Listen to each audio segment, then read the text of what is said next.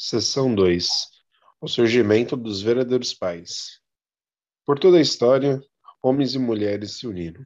Entretanto, sua conexão deveria ter ocorrido em um único ponto de início, com os verdadeiros pais no centro, e a história deveria ter começado com os verdadeiros pais como sua origem. Em outras palavras, se a história tivesse começado corretamente através de Adão e Eva, isso teria resultado em um mundo de bondade eterna. Porque a história se tornou deformada, sua origem tem que ser recriada. Isto implica em lidar com a história que tem ocorrido até agora, para endireitar esta história, um homem e uma mulher, como um casal, devem se tornar os verdadeiros pais. Sem eles, a raça humana não pode passar para uma nova era na história. Isto é o que a Igreja da Unificação realmente deve fazer. Minha responsabilidade na orientação da Igreja da Unificação assegurar a posição dos verdadeiros pais. Essa é uma missão importante que ninguém tinha pensado até agora preparando o caminho para os verdadeiros pais. Qual era o desejo de Deus antes da queda de Adão e Eva? Era que Adão e Eva fizessem surgir uma linhagem de sangue verdadeira, centrado nos verdadeiros pais originais, que deveriam crescer para uma tribo, um povo, uma nação e um mundo.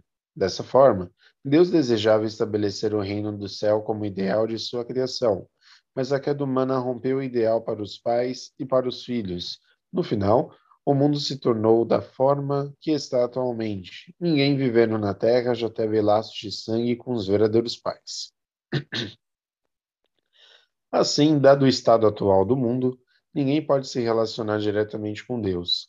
O retorno do Senhor é aquele que vem com os verdadeiros pais. Portanto, a história de seis mil anos tem sido a obra de Deus para restaurar o padrão perdido nos verdadeiros pais, isto é, o padrão de Adão e Eva aperfeiçoados. De acordo com o princípio da restauração através de indenização, os pais devem surgir sem falha. Que bom teria sido se Jesus, um noivo puro, tivesse encontrado uma noiva pura. Entretanto, Jesus veio em um fundamento no qual os estágios de formação, crescimento e aperfeiçoamento não foram concluídos durante o curso de restauração através de indenização, Assim, ele tinha que estabelecer um fundamento de vitória pelo cumprimento de todos estes estágios. A fim de criar um fundamento de vitória, tanto interna quanto externamente, ele tinha primeiramente que redimir o pecado da Eva decaída assumindo o curso oposto. Para cumprir isto, Jesus precisava preparar seu matrimônio e encontrar uma noiva, mas ele não pôde. Assim, Jesus jejuou por 40 dias. Isto se tornou uma fonte de profunda tristeza para Deus e para Jesus. A esperança e propósito da vinda de Jesus era salvar a humanidade, mas devido à sua morte na cruz, essa tarefa não pôde ser completamente cumprida. Portanto, Jesus tem que vir à Terra novamente. Quando Jesus retorna, o que ele precisa fazer primeiro? Ao invés de encontrar com seus discípulos, ele deve encontrar sua noiva. O cristianismo é esta noiva que esteve esperando pela vinda do noivo. A fim de que os verdadeiros pais venham, deve haver o fundamento de verdadeiros filhos e filhas. Da mesma forma, a fim de que verdadeiros filhos e filhas venham, deve haver o fundamento de verdadeiros servos. Este é o motivo pelo qual Deus trabalhou na história de restauração para recebermos a era dos pais depois de termos passado através da era do servo e da era dos filhos. Pessoas no mundo espiritual têm nos ajudado a atravessar a restaurar a era do servo, a era do filho adotivo e a era dos filhos, e nos movido para a era dos pais. Externamente, até que o fundamento global, além do nível nacional, seja estabelecido, os verdadeiros pais não podem vir à Terra. Depois da história de dois mil anos da providência através das épocas de Noé e Abraão, Deus estabeleceu o povo de Israel através de Jacó. Então, ele tinha que fazer este povo formar uma nação. Para alcançar isto, o indivíduo tinha que confrontar Satanás em nome de Deus a partir da posição de um servo e ser vitorioso. Então, o indivíduo tinha que confrontar Satanás e trazer vitória em nome de Deus a partir da posição de um filho adotivo e então, a partir da posição de um filho de sua linhagem direta, sem isto, não poderíamos receber os verdadeiros pais. Este é o motivo pelo qual A história providencial tem seguido um longo curso desde a idade do Velho Testamento, através da idade do Novo Testamento até o tempo presente. Ao restaurar a posição do servo e a posição do filho adotivo, Deus restaurou a posição do filho da linhagem direta. Isso significa que Deus pôde estabelecer a posição dos herdeiros pais, a qual era seu propósito ao enviar o Messias à Terra, somente depois de estabelecer o fundamento para essa vitória. Jesus, que veio dois mil anos atrás, tinha que obter vitória lutando como um servo e como um filho adotivo, e então se tornar um filho da linhagem direta de Deus. Esta era a posição de Jesus.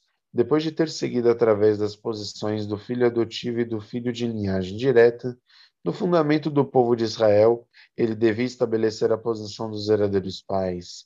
Este era o propósito pelo qual Deus enviou Jesus e a missão para a qual Jesus veio Entretanto, porque Jesus morreu na cruz, ele não pôde alcançar completa vitória. Portanto, com o mundo espiritual como a base, Jesus esteve desbravando o fundamento para os verdadeiros pais.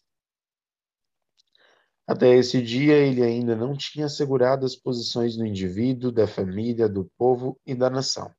Ele teve que tomar um longo retorno para estabelecer o indivíduo, a família, o povo e a nação que estejam relacionados com sua vontade. Quando recebermos esta era global, Deus enviará por todos os meios o Senhor, seu noivo prometido, que escolherá sua noiva e estabelecerá o fundamento para a vitória verdadeira. Deus tem lutado por seis mil anos até este dia, a fim de estabelecer a posição dos verdadeiros pais, o propósito original da criação. Não é nenhum exagero dizer que o propósito dos seis mil anos de história da providência de restauração tem sido estabelecer os verdadeiros pais os herdeiros pais representam seis mil anos de toda a história providencial. Sua ausência foi a tristeza, a dor e a tragédia da humanidade. Podemos olhar para a história humana como uma história de restaurar a posição de verdadeiros pais. Sem isso, não pode haver nenhum filho verdadeiro, não pode haver nenhuma família verdadeira, nenhuma tribo verdadeira, nenhum povo verdadeiro, nenhuma nação verdadeira, e nenhum mundo ou cosmos verdadeiros. Deus tem trabalhado por seis mil anos para estabelecer este padrão. Jesus veio à Terra de dois mil anos atrás como a primeira pessoa para manifestar a glória dos verdadeiros pais. Mas, sendo ele o fruto da história, não era suficiente que ele tivesse sucesso somente neste único nível. Ele tinha que conduzir a missão não somente de filho, mas também dos pais. Nessa terra, física e espiritualmente, Jesus tinha que seguir através do curso para restaurar a posição do filho e dos pais. Ele tinha que cumprir sua responsabilidade em ambas as posições para estabelecer o ponto de início de unidade com Deus. Somente então Israel teria obtido o fundamento para o indivíduo, a família, o povo e a nação.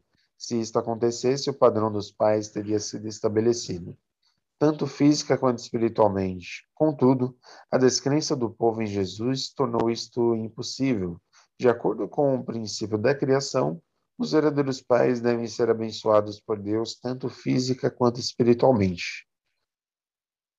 Contudo, Jesus foi incapaz de se tornar os herdeiros pais devido à descrença do povo. Assim, depois que passou para o mundo espiritual, Jesus tem estado preparando o fundamento para o povo atender aos verdadeiros pais.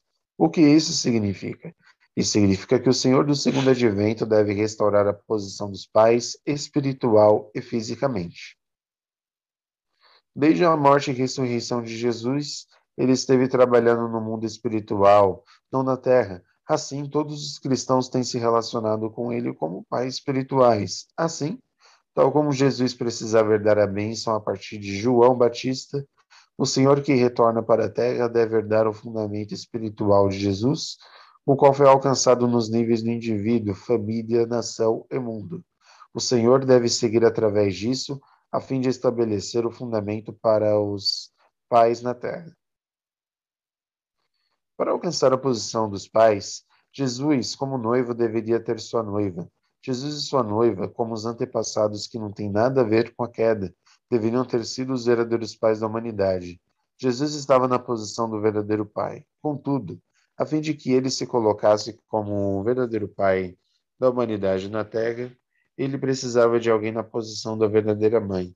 Jesus concluiu sua missão como um filho, mas ele não pôde encontrar uma noiva que pudesse se tornar a verdadeira mãe. Esse é o motivo pelo qual ele deixou a terra, permanecendo somente um pai espiritual. O Jesus ressuscitado como noivo representa o céu, o Espírito Santo como sua noiva representa a terra. Dessa forma, Jesus e o Espírito Santo estabeleceram um padrão dos pais espirituais. Originalmente, o relacionamento esposa-esposa deveriam ocorrer no plano horizontal em seus corpos substanciais. Este é o propósito que Jesus estava originalmente destinado a cumprir. Entretanto, sendo que este propósito foi cumprido apenas espiritualmente, o mundo espiritual e o mundo físico não puderam se tornar unidos. Assim, Jesus, que ascendeu ao céu como noivo, e o Espírito Santo, que desceu para a terra como a noiva, estiveram trabalhando juntos para unir os mundos espiritual e físico. Se Adão e Eva tivessem seguido através de sua infância e alcançado a maturidade na primavera de suas vidas, Deus os teria abençoado em matrimônio. Deus estava destinado a casá-los nesse ponto de suas vidas, contudo, ele foi incapaz de fazer isso. Os cristãos se referem ao banquete das bodas do Cordeiro. Essa expressão aparece na Revelação para João, no último livro da Bíblia. O que é o banquete das bodas do Cordeiro? Adão e Eva, que deveriam ter sido casados por, do, por Deus seis mil anos atrás, ao invés, viveram juntos centrados em Satanás e se tornaram os maus antepassados. Para corrigir isto, Deus deve encontrar um novo noivo e uma nova noiva nos últimos dias e preparar um banquete para celebrar o matrimônio deles. Esse é o banquete das bodas do Cordeiro. Através deste banquete, os verdadeiros pais nascerão. Porque este é o tempo na história para realizar o banquete das bodas do Cordeiro, o mundo vem mudando desde a Segunda Guerra Mundial. As Nações Unidas surgiram e mudanças estão ocorrendo por todo o mundo.